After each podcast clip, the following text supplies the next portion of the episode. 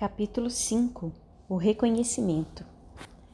O segundo acontecimento que, a par do que acabamos de narrar, impôs-se, marcando etapa decisiva em nossos destinos, teve início no honroso convite que recebemos da diretoria do hospital para assistirmos a uma reunião acadêmica de estudos e experimentações psíquicas. Como sabemos, Jerônimo negara-se a anuir ao convite e por isso, na tarde daquele mesmo dia em que visitara a família, enquanto nos dirigíamos à sede do departamento a fim de a ela assistir, ele, presa de desolação profunda, de supremo desconforto, solicitava a presença de um sacerdote, pois confessava-se católico romano e seus sentimentos impeliam-no à necessidade de assim se aconselhar e reconfortar-se, a fim de revigorar a fé no poder divino e serenar o coração que, como nunca, sentia despedaçado. Aqueceu o magnânimo orientador do departamento hospitalar, compreendendo que no espírito do ex-mercador português soava o momento de dealbar para o progresso e que, dados os princípios religiosos que esposava, aos quais se apegava intransigentemente, em seu próprio benefício, seria prudente que a palavra que mais respeito e confiança lhe inspirasse fosse a mesma que o preparasse para a adaptação à vida espiritual e suas transformações. Na legião dos servos de Maria e até mesmo nos serviços da colônia que nos abrigava, existiam espíritos eminentes que, em existências pregressas, haviam envergado a alva sacerdotal honrando-a de ações enobrecedoras inspiradas nas fontes fúlgidas dos sacrossantos exemplos do divino pegureiro. Dentre vários que colaboravam nos serviços educativos do Instituto a que nos temos reportado, destacava-se o padre Miguel de Santarém, servo de Maria, discípulo respeitoso e humilde das doutrinas consagradas no alto do Calvário. Era o diretor do isolamento instituição que, como sabemos, anexa ao Hospital Maria de Nazaré, exercia métodos educativos severos, mantendo inalteráveis disciplinas por hospedar em seus domínios apenas individualidades recalcitrantes, prejudicadas por excessivos prejuízos terrenos ou endurecidas nos preconceitos insidiosos e nas mágoas muito ardentes do coração. Portador de inexcedível paciência, exemplo respeitável de humildade, cordura e conformidade, aureolado por subidos sentimentos de amor aos infelizes e transviados, e tocado de paternal compaixão por quantos espíritas suicidas soubesse existir. Era o conselheiro que convinha, o mentor adequado aos, aos internos do isolamento. Além de sacerdote, era também filósofo profundo, psicólogo e cientista havia muito, em existência pregressa, cursara doutrinas secretas na Índia, conquanto depois tivesse outras migrações terrestres, provando sempre as melhores disposições para o desempenho do apostolado cristão. Entre estas, a última fora passada em Portugal, onde recebera o nome acima citado, continuando a usá-lo no além-túmulo, bem assim a qualidade de religioso sincero e probo. Irmão Teócrito entregou o penitente Jerônimo a esse obreiro devotado, certo de sua capacidade para resolver problemas de tão espinhosa natureza. E foi assim que, naquela mesma tarde, quando as linhas do crepúsculo acentuavam de névoas pardacentas os jardins nevados dos burgos hospitalares, Jerônimo de Araújo da Silveira se transferiu para o isolamento, passando aos cuidados protetores de um sacerdote, tal como desejara. Desse dia em diante, perdemos de vista o pobre comparsa de delito. Um ano mais tarde, no entanto, tivemos a satisfação de reencontrá-lo. Em capítulos posteriores, voltaremos a tratar desse muito estremecido companheiro de prélios reabilitadores. No dia imediato ao da nossa internação no Magno Instituto do Astral, passamos a ser diariamente levados aos gabinetes clínico-psíquicos, onde era ministrado tratamento magnético muito eficiente, pois dentro de alguns dias já nos podíamos reconhecer mais confortados e raciocinando com maior clareza, gradativamente fortalecidos como se tônicos revivificadores ingeríssemos por meio das aplicações a que nos submetiam. Para tais gabinetes éramos encaminhados todas as manhãs por nossos amáveis enfermeiros. Entrávamos, cada grupo de dez, para uma antecâmara rodeada de pequenos bancos estofados, nos quais esperaríamos durante curto espaço de tempo. Notávamos que existiam várias dependências como essa, todas situadas em extensa galeria onde colunas sugestivas se alinhavam em perspectiva majestosa. Transcendia nesses recintos a estilização hindu, convidando a meditação e a gravidade. Penetrávamos então o ambiente dos trabalhos. Impregnado de fosforescências azuladas, então ainda imperceptíveis à nossa capacidade espiritual, as dimensões desses gabinetes não eram extensas. Pequenos coxins orientais em tessitura semelhante à pelúcia branca e dispostos em semicírculo aguardavam-nos indicando que deveríamos sentar. Seis varões hindus esperavam os pacientes, concentrados no caridoso mandato. A princípio, tais cerimônias, sugestivas e rodeadas de um quase mistério, muito nos intrigaram. Não conhecermos indianos psiquistas em Portugal. Tampouco fôramos aplicados a estudos e exames de natureza transcendental. Eis, todavia, que nos surpreendíamos agora sob a dependência e proteção de uma falange de iniciados orientais, a cuja existência real não déramos jamais senão relativo crédito, por se nos afigurar excessivamente mística e lendária. O ambiente que agora contemplávamos, porém, impregnado de unção religiosa, a qual atuava poderosamente sobre nossas faculdades, lenificando-as ao impulso de religioso fervor, imprimia tão profundas e atraentes impressões em nosso, nossos espíritos que, atordoados no seio do seu ineditismo, julgávamos sonhar. Quando, pelas primeiras vezes, penetramos estes gabinetes saturados de ignotas virtudes, fomos mesmo acometidos de invencível sonolência que nos provocou como que um estado de semi-inconsciência. Os operantes indicavam-nos o semicírculo formado pelos alvos coxins. Cinco desses médicos espirituais postavam-se atrás, distanciados uns dos outros por espaço simétrico, uniforme, até atingirem um em cada extremidade do semicírculo. O sexto colocava-se à frente, como fechando o círculo dentro do qual ficávamos nós outros prisioneiros. Os braços cruzados à altura da cinta a fronte atenta e carregada, como expedindo forças mentais dominadoras para a caridosa vistoria e inspeção nas fráguas do nosso ator atormentado ser. Em surdina vibravam ao nosso redor sussurros harmoniosos de prece, mas não saberíamos distinguir se oravam, invocando as excelsas virtudes do médico celeste para nosso refrigério, ou se nos advertiam e doutrinavam o que não nos deixavam dúvidas, por se impor à evidência, era que atravessavam o nosso pensamento com os poderes mentais que possuíam, devassavam nosso caráter, examinando nossa personalidade moral a fim de deliberarem sobre a corrigenda mais acertada. Qual o cirurgião investigando as vísceras do cliente para localizar a enfermidade e combatê-la. Tal certeza infundia-nos múltiplas impressões, a despeito do singular estado em que nos encontrávamos. A vergonha por havermos pretendido burlar as leis superiores da criação, afrontando-as com um ato brutal de que usáramos. O remorso pelo descaso à majestade do Onipotente.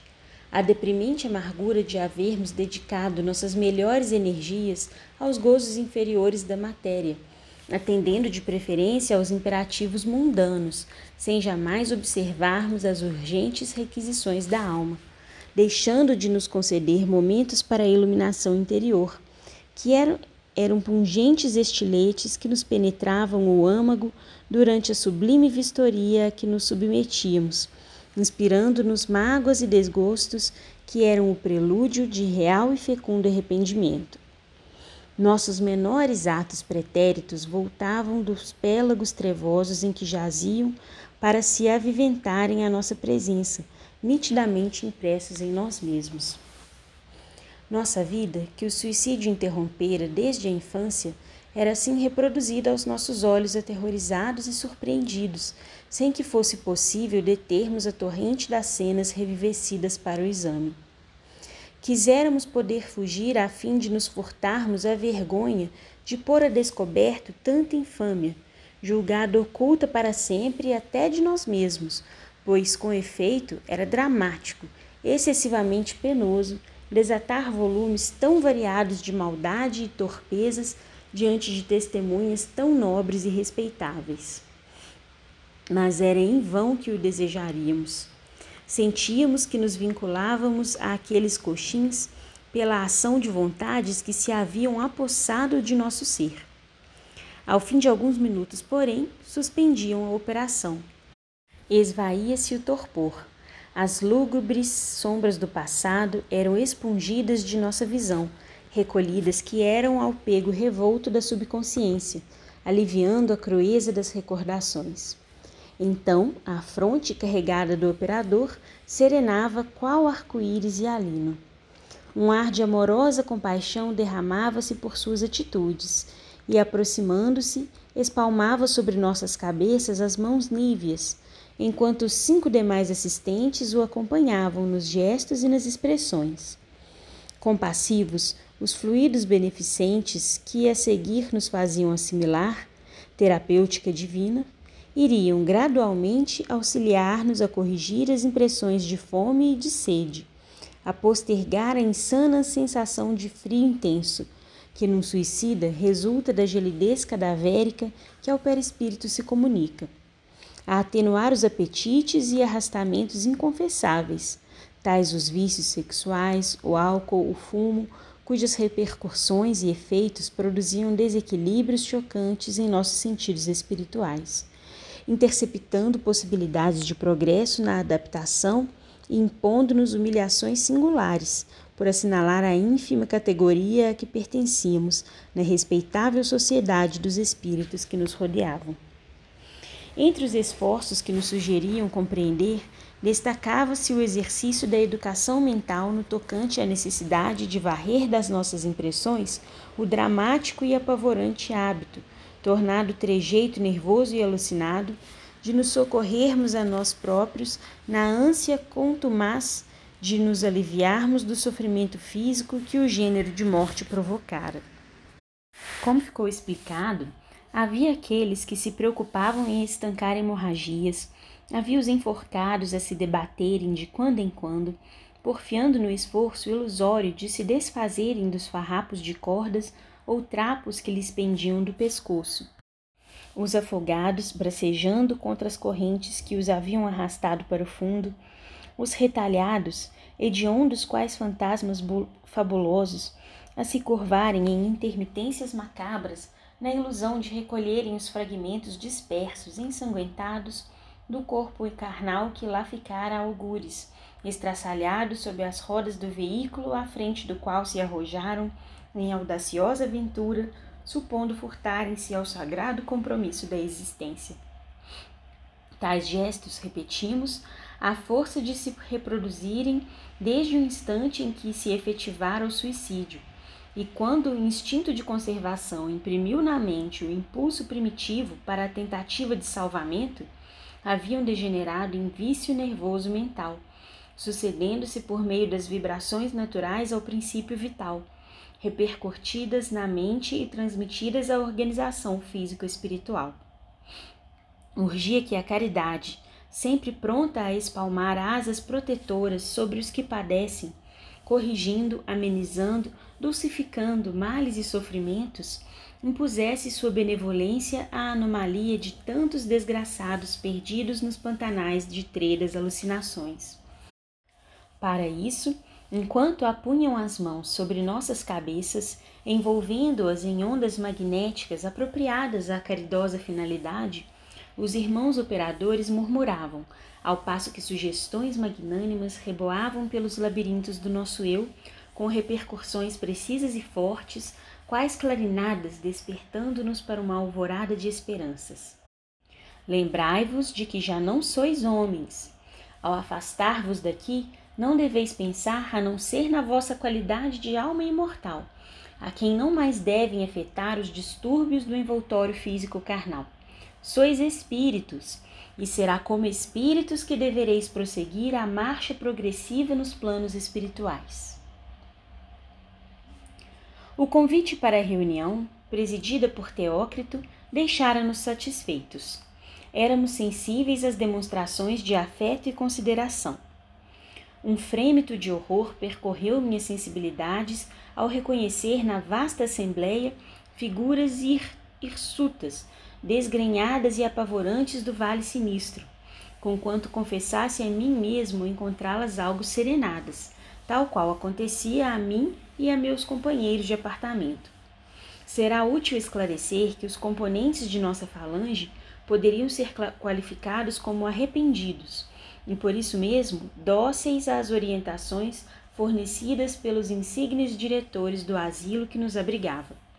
Um ou outro mantinha-se menos homogêneo, oferecendo problemas mais sérios a resolver. Todavia, era certo que a maioria se conservava fortemente animalizada, fosse consequência da inferioridade do caráter próprio ou resultado da violência do choque ocasionado pela bruteza do suicídio escolhido. Dentre estes, destacavam-se os retalhados, afogados, despenhados de grandes alturas, etc., etc.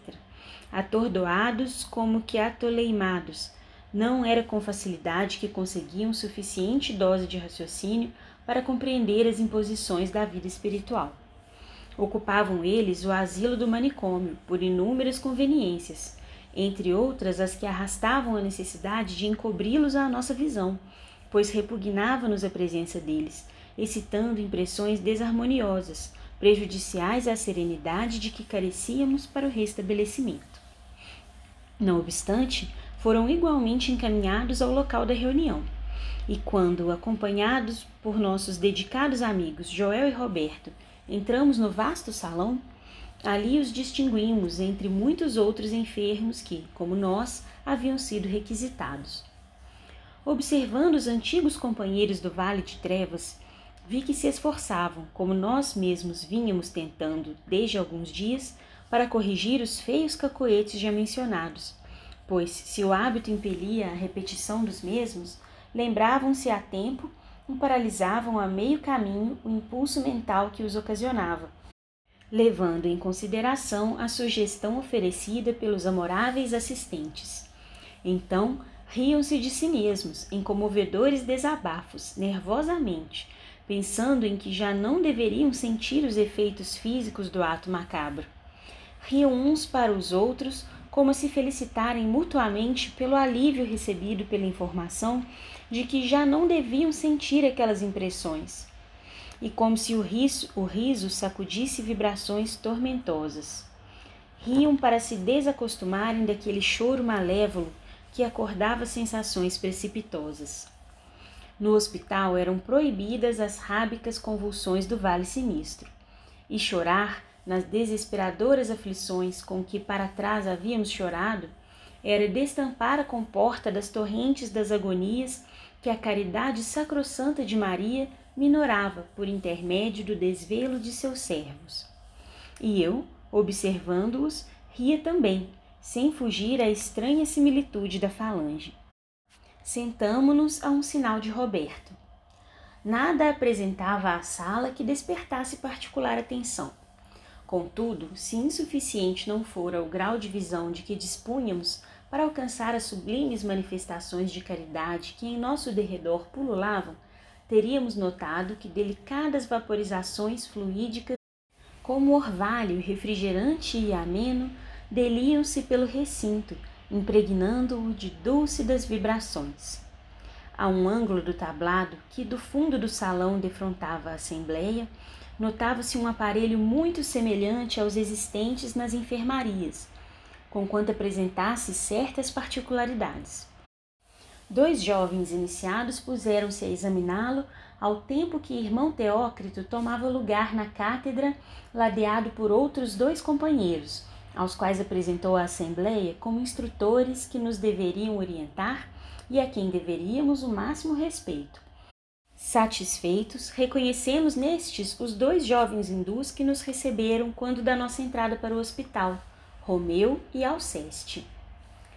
Silêncio religioso estendeu ondas harmoniosas de recolhimento pelo vasto salão, onde cerca de duzentos espíritos, envolvidos nas mais embaraçosas redes da desgraça, acorriam arrastando as bagagens gravosas das próprias fraquezas, das amarguras incontáveis que enoitavam suas vidas.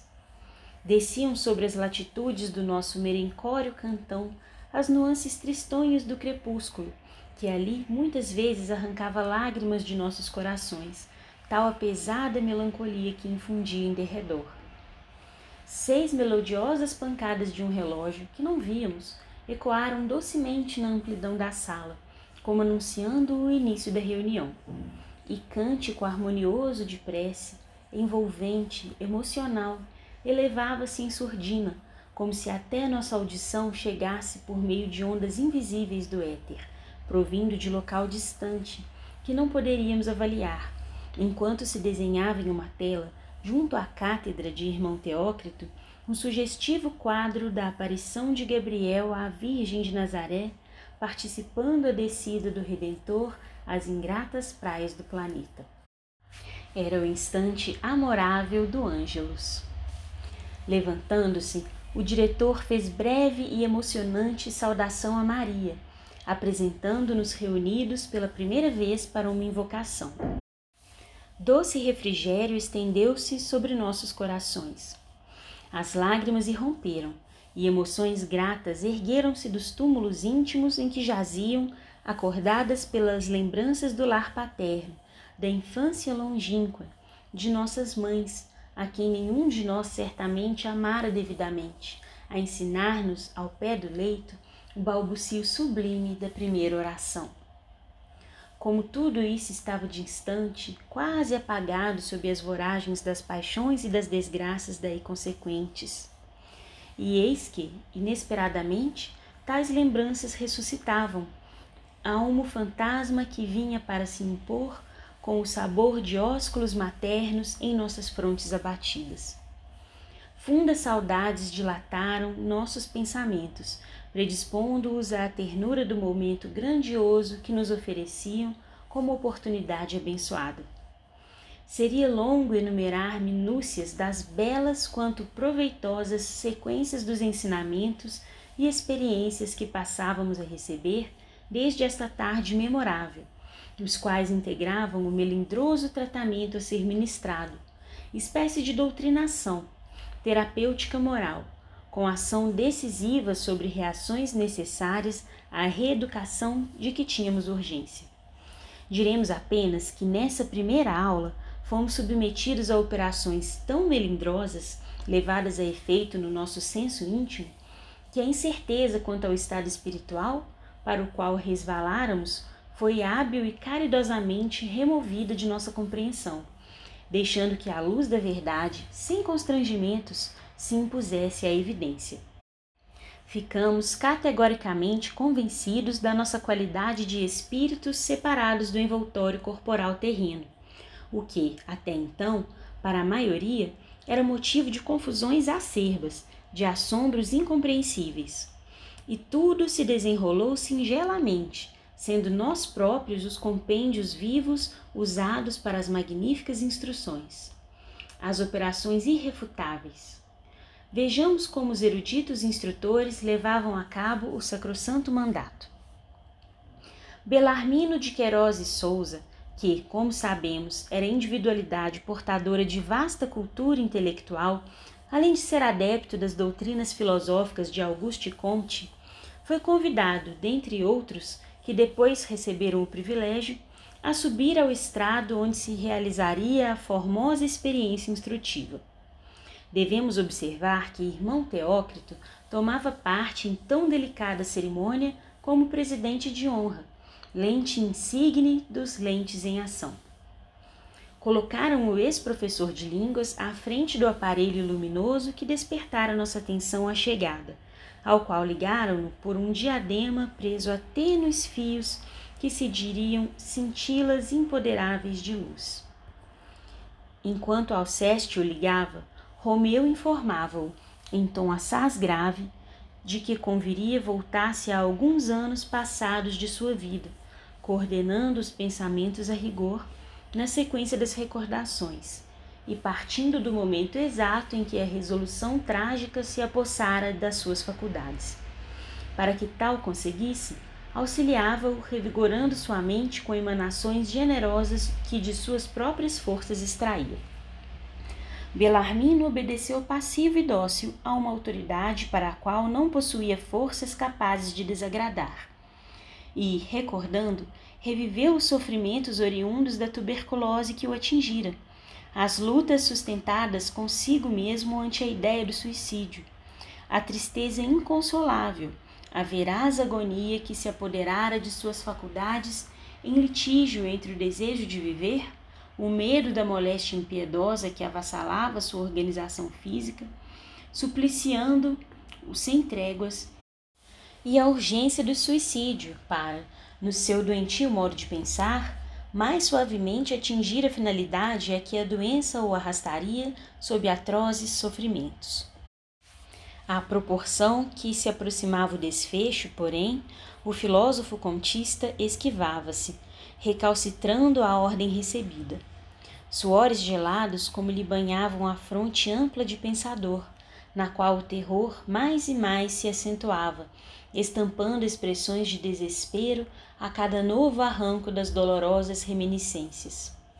Entretanto, o que mais surpreendia era que, na tela fosforescente a qual se ligava, iam se reproduzindo as cenas evocadas pelo paciente, fato empolgante que a ele próprio, com a assistência, facultava a possibilidade de ver, de presenciar todo o amaro drama que precedeu o seu ato desesperador e as minúcias emocionantes e lamentáveis do execrável momento. A este seguiam-se as tormentosas situações de além-túmulo, que lhe foram consequentes, o drama abominável que o surpreendera, as confusas sensações que durante tanto tempo o mantiveram enlouquecido. Enquanto o primeiro operador auxiliava o paciente a extrair as recordações próprias, o segundo comentava-as, explicando os acontecimentos a respeito do suicídio, antes e depois de consumado, qual emérito professor a elucidar ígnaros em matéria indispensável. Fazia-o mostrando os fenômenos decorrentes do desprendimento do ser inteligente de seu casulo de limo corporal, violentado pelo desastroso gesto contra si mesmo praticado. Assistimos assim a surpreendente, inglória odisseia vivida pelo espírito expulso da existência carnal sob sua própria responsabilidade, a esbater-se como louco à revelia da lei que violou, presa dos tentáculos monstruosos de sequências inevitáveis, criadas pela infração a um acúmulo determinante e harmonioso de leis naturais, sábias, invariáveis, eternas. Esses extraordinários panoramas vieram anular as convicções materialistas do filósofo comtista, já bastante estremecidas, permitindo-lhe positivar em si mesmo, com um minucioso exame, a separação do seu próprio astral do envoltório de lama corporal de que se revestia, sobrevivendo lucidamente apesar do suicídio e da decomposição cadavérica. Por esse eficiente e com singelo método, a grande maioria da assistência pôde compreender a razão da ardência indescritível dos sofrimentos pelos quais vinha passando das sensações físicas atormentadoras que perduravam ainda, as múltiplas perturbações que impediam a serenidade ou o ouvido que erroneamente esperara encontrar no túmulo. Entre outras observações levadas a efeito, merece especial comentário, pela estranheza de que se revestia, o fato de todos trazermos pendentes da configuração astral, quando ainda no vale, fragmentos reluzentes, como se de uma corda ou um cabo elétrico arrebentados se desprendessem estilhas dos fios tenuíssimos que os estruturassem, sem que a energia se houvesse extinguido, ao passo que explicavam os mentores residir em tão curioso fenômeno toda a extensão da nossa acrimoniosa desgraça, porquanto esse cordão, pela morte natural, seria brandamente desatado, desligado das afinidades que mantém com o corpo carnal por meio de caridosos cuidados de obreiros da vinha do Senhor, incumbidos da sacrossanta missão da assistência aos moribundos, enquanto, pelo suicídio, será ele violentamente despedaçado e, o que é pior, quando as fontes vitais, cheias de seiva para o decurso de uma existência, às vezes longa, ainda mais o solidificavam, mantendo a atração necessária ao equilíbrio da mesma. Ora, diziam-nos que, a fim de nos desfazermos do profundo desequilíbrio que semelhante consequência produzia em nossa organização fluídica, não se falando aqui da desorganização moral, porventura ainda mais excruciante, ser-nos-ia indispensável voltar a animar outro corpo carnal, visto que, se não o fizéssemos, seríamos criaturas desarmonizadas com as leis que regem o universo, a quem indefiníveis incômodos privariam de quaisquer realizações verdadeiramente concordes com o progresso. No entanto, Belarmino debatia-se, presa de choro e convulsões espasmódicas, revivendo as danosas aflições que o acometeram, enquanto a assistência se fazia com ele solidária deduzindo daquela pavorosa demonstração ocorrências que a si diziam respeito. Comentava, porém, o instrutor. Podereis observar, meus amigos, que justamente porque o homem desejou furtar-se à existência planetária pelas enganosas escarpas do suicídio, não se eximiu absolutamente de nenhuma das amargurosas situações que o desgostavam. Antes acumulou desditas novas, quiçá mais ardentes e pungentivas, a bagagem dos males que dantes o afetavam, os quais seriam certamente suportáveis se educação moral sólida, estribada no cumprimento do dever, lhe inspirasse as ações diárias. Essa educação orientadora, conselheira, salvadora, portanto, de desastres como o que lamentamos neste momento, o homem somente não na tem adquirido no próprio cenário terreno, onde é chamado a realizações imperiosas, porque não a quer adquirir, visto sobejarem em torno de seus passos, no orbe de sua residência, instruções e ensinamentos capazes de conduzi-lo às alvoradas redentoras do bem e do dever.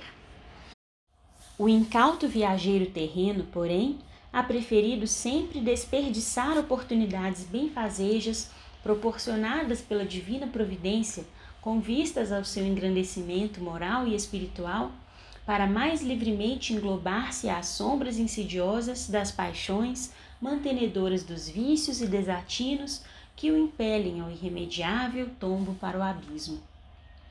No torvelinho das atrações mundanas, como no embater das provações que o excruciam, ao choque das vicissitudes diárias, inalienáveis ao meio em que realiza as experimentações para o progresso, como na fruição das doçuras fornecidas pelo lar próspero e feliz, jamais ao homem ocorre quaisquer esforços empreender para a iluminação interior de si mesmo, a reeducação moral, mental e espiritual, cuja necessidade inapelavelmente se impõe no porvir que seu espírito será chamado a conquistar pela ordem natural das leis da criação ele nem mesmo compreende que possui uma alma dotada dos germes divinos para a aquisição de excelentes prendas morais e qualidades espirituais e terrenas, germes cujo desenvolvimento lhe cumpre operar e aprimorar por meio do glorioso trabalho de ascensão para Deus, para a vida imortal. Ignora ser justamente no cultivo desses dons que reside o segredo da obtenção perfeita dos ideais mais caros que acalente, dos sonhos venerados que suspira concretizar, e mais, que desprezando o ser divino que em si palpita, o qual é ele próprio, é o seu espírito imortal, descendente que é do Todo-Poderoso, dá-se voluntariamente à condenação pela dor, resvalando pelos ominosos desvios da animalidade e quiçá do crime, os quais necessariamente arrastarão a lógica das reparações, das renovações e experiências dolorosas nos testemunhos da reencarnação. Quando mais suave se tornaria a jornada ascensional se meditasse prudentemente, procurando investigar a própria origem e o futuro que lhe compete alcançar. Foi essa fatal ignorância que vos impeliu à desoladora situação em que hoje vos afligis, meus caros irmãos, mas a qual nosso fraterno interesse, inspirado no exemplo do Divino Cordeiro, tentará remediar. Não obstante, só o tempo e os vossos próprios esforços, em sentidos opostos aos verificados até agora, serem indispensáveis como a mais acertada tentativa em prol da recuperação que se impõe. Como vedes, destruístes o corpo material, próprio da condição do espírito encarnado na terra, único que teimáveis reconhecer como absoluto padrão de vida. No entanto, nem desaparecestes, como desejáveis, nem vos libertastes dos dissabores que vos desesperavam. Viveis, viveis ainda, vivereis sempre, vivereis por toda a consumação dos evos uma vida que é imortal que jamais, jamais se extinguirá dentro do vosso ser, jamais deixando de projetar sobre a vossa consciência o impulso irresistível para a frente, para o mais além. É que sois a candeia de valor inestimável, fecundada pelo foco eterno que entorna da sua imortalidade por sobre toda a criação que de si irradiou, concedendo-lhe as bênçãos do progresso através dos evos, até atingir a plenitude da glória na comunhão suprema do seu seio. O que contemplais em vós mesmos, neste momento inesquecível e solene para vós, a refletir-se da vossa mente impressionada com os acontecimentos sensacionais que vos dizem respeito, de certo marcará etapas decisivas na trajetória que insofismavelmente desenvolvereis através do porvir.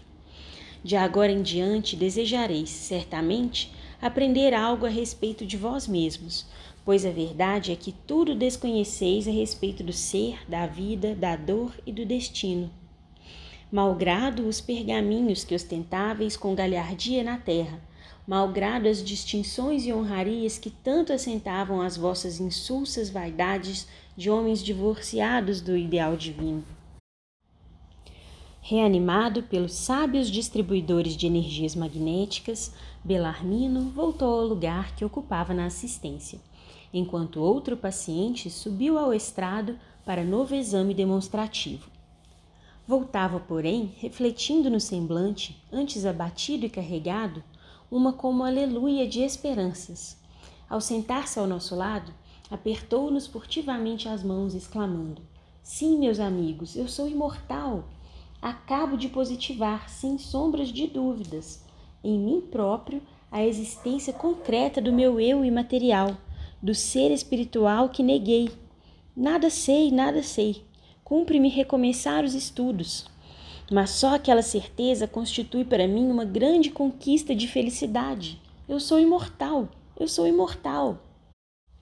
Nos dias subsequentes, durante as mesmas reuniões, fomos levados a examinar com minúcias penosíssimas os atos errôneos praticados no transcurso da existência que havíamos destruído, observando o emaranhado de prejuízos morais, mentais, educativos, sociais, materiais que nos arrastaram ao detestável resultado a que chegáramos.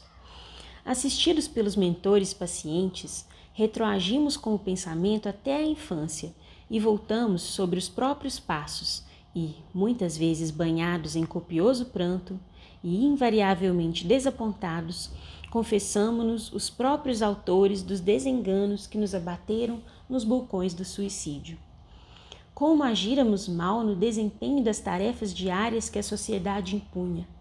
Como nos portáramos selvagelmente em todas as horas, não obstante o verniz de civilização de que nos jactávamos integrando a repesa falange, muitos haviam patenteado o fruto nefasto da escassa educação moral obtido nos lares destituídos da verdadeira iluminação cristã. Jovens que, apenas saídos da adolescência, haviam tombado inermes ao primeiro choque com as contrariedades comuns à existência terrena, preferindo a aventura do suicídio, completamente faltos de ideal, de senso, de respeito a si mesmo, à família e a Deus.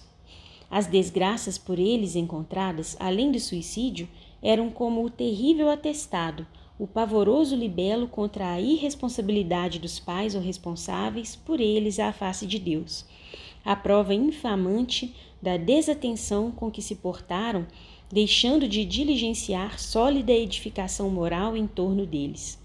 Para tais casos, soubemos que severas contas deveriam prestar futuramente às soberanas leis os descautelosos pais que permitiram asas às perniciosas inclinações dos filhos, sem tentar corrigi-las, favorecendo assim ocasiões aos desequilíbrios desesperados de que o suicídio foi o lógico resultado. Depois de tão complexos exames, voltávamos a novas reuniões a fim de aprendermos como, de preferência, devíamos ter agido para evitar o suicídio quais deveriam ter sido os atos diários, os empreendimentos, se não nos afastáramos do raciocínio inspirado no dever, na fé em nós mesmos e no paternal amor de Deus. Em vários casos, a solução para os problemas que abriram as portas para o abismo encontrava-se a dois passos de distância do sofredor. Surgiria o socorro enviado pela providência ao seu filho bem-amado dentro de alguns dias, de poucos meses, bastando somente que este se encorajasse para diminuta espera, em glorioso testemunho de vontade, paciência e coragem moral, necessário ao seu progresso espiritual. Então concluímos com decepcionante surpresa que fácil teria sido a vitória e até a felicidade se buscáramos no amor divino a inspiração para os ditames da existência que desgraçadamente destruíramos. Essas instruções proporcionaram sensíveis benefícios a todos nós. Repetiam-se bissemanalmente, havendo os dignos mentores a ela adicionado proveitosas palestras elucidativas. Melhoras prometedoras experimentávamos em nosso aspecto geral enquanto suaves esperanças segredavam edificante consolo aos nossos corações doloridos. A presença dos instrutores passou a constituir motivo de imensa satisfação para nossas almas convalescentes de tão ásperos desesperos. As palavras que nos dirigiam durante as lições eram qual refrigerante orvalho sobre a comburência de nossas aflições, e suas palestras e instruções o trato carinhoso e compassivo dos gabinetes, outras tantas razões para nos considerarmos esperançosos e confiantes. Porém, jamais os víamos a não ser naqueles momentos oportunos, e quando em presença deles, nos, tanto nos intimidávamos, apesar da ternura que nos dispensavam, que não nos animávamos a pronunciar sequer um monossílabo sem primeiramente sermos interpelados. Em pouco mais de dois meses, estávamos habilitados a amplas induções, cotejando as lições recebidas e sobre elas maturando no recolhimento de nossos apartamentos. Das análises levadas a efeito, resultava a certeza, cada vez mais esclarecida, da gravidade da situação em que nos encontrávamos. O fato de estarmos aliviados dos exuberantes incômodos passados não implicava diminuição de culpabilidade. Ao contrário, a possibilidade de raciocinar minudenciava a extensão do delito, o que muito nos decepcionava e entristecia. E das instruções e experiências caridosamente ministradas ao nosso entendimento, a título de base e incentivo para uma urgente autorreforma de que tínhamos imperiosa necessidade, visando ao inadiável progresso a ser realizado, destacaremos este esquema que enfeixaremos nestas singelas anotações de além-túmulo. 1. Um, é o homem um composto de tríplice natureza, humana, astral e espiritual, isto é, matéria, fluido e essência. Esse composto poderá também ser traduzido em expressão mais concreta e popular, assimilável ao primeiro grau de observação: corpo carnal, corpo fluídico ou perispírito e alma ou espírito, sendo que do último é que se irradiam vida, inteligência, sentimento, etc, etc. centelha onde se verifica a essência divina e que no homem assinala a hereditariedade celeste. Desses três corpos, o primeiro é temporário, obedecendo apenas à necessidade das circunstâncias inalienáveis que contornam o seu possuidor, fadado à desorganização total por sua própria natureza putrescível, oriunda do limo primitivo. É o de carne. O segundo é imortal e tende a progredir, desenvolver-se, aperfeiçoar-se por, por meio dos trabalhos incessantes nas lutas dos milênios.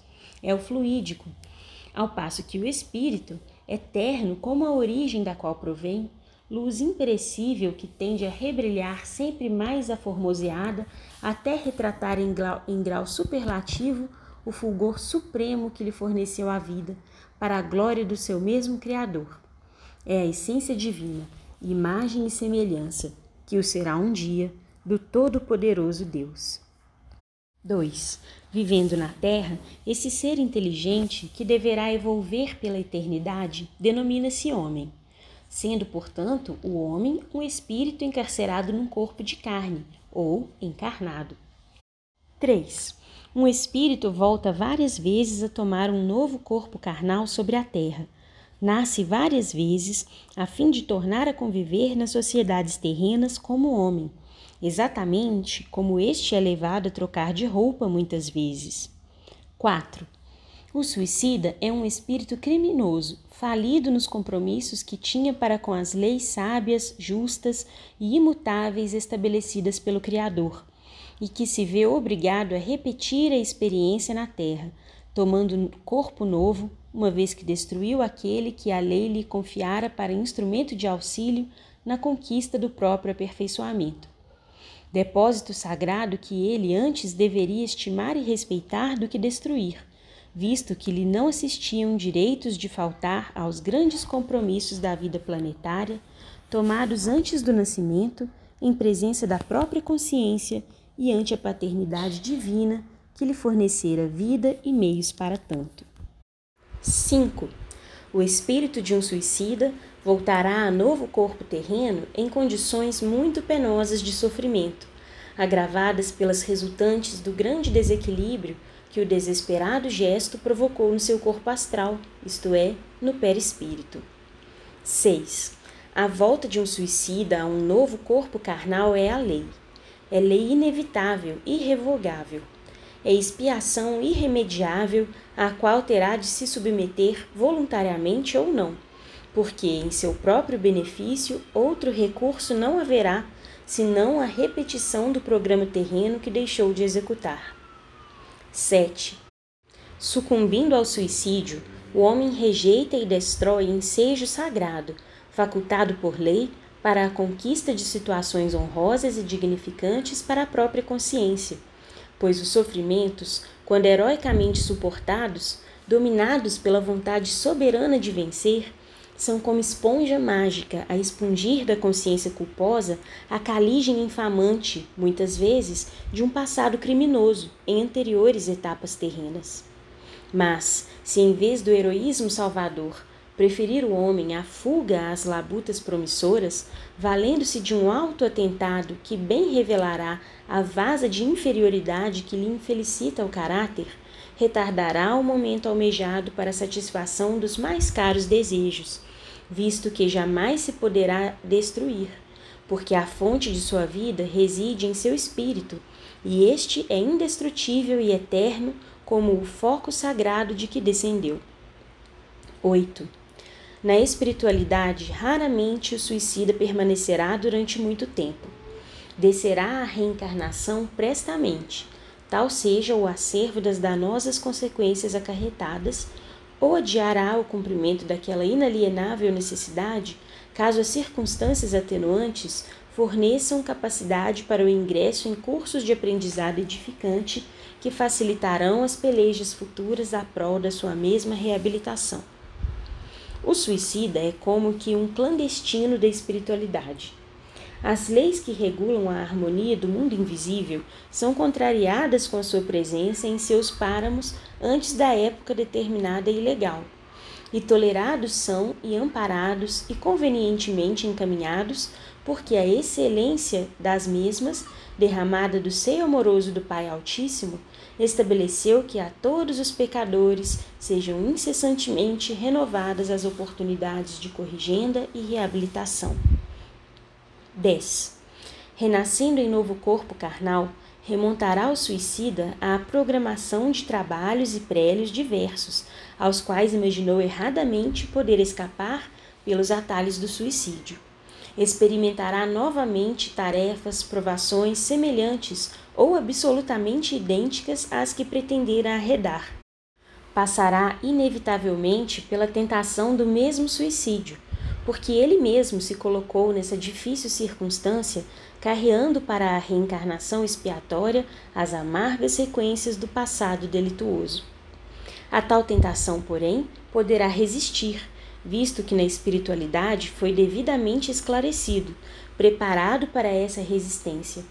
Se, contudo, vier a falir por uma segunda vez, o que será improvável, multiplicar-se-á sua responsabilidade, multiplicando-se por isso mesmo, desastrosamente, as séries de sofrimentos e pelejas reabilitadoras, visto que é imortal.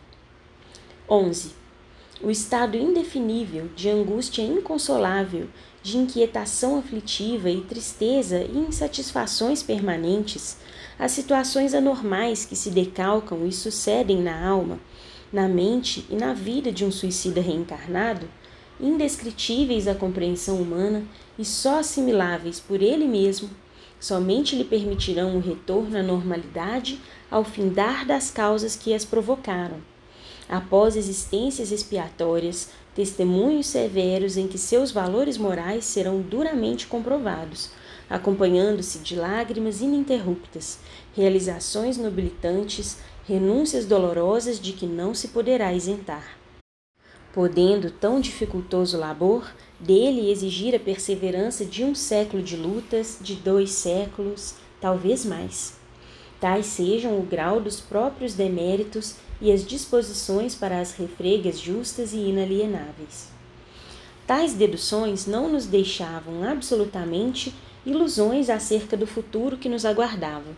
Cedo, portanto, compreendemos que, na espinhosa atualidade que vivíamos, um roteiro único apresentava-se como recurso a possíveis suavizações em porvir cuja distância não podíamos prever submetermos-nos aos imperativos das leis que havíamos infringido, observarmos conselhos e orientações fornecidos por nossos amorosos mentores, deixando-nos educar e guiar ao sabor de seu alto critério, como ovelhas submissas e desejosas de encontrar o consolo supremo de um aprisco. Fim do capítulo.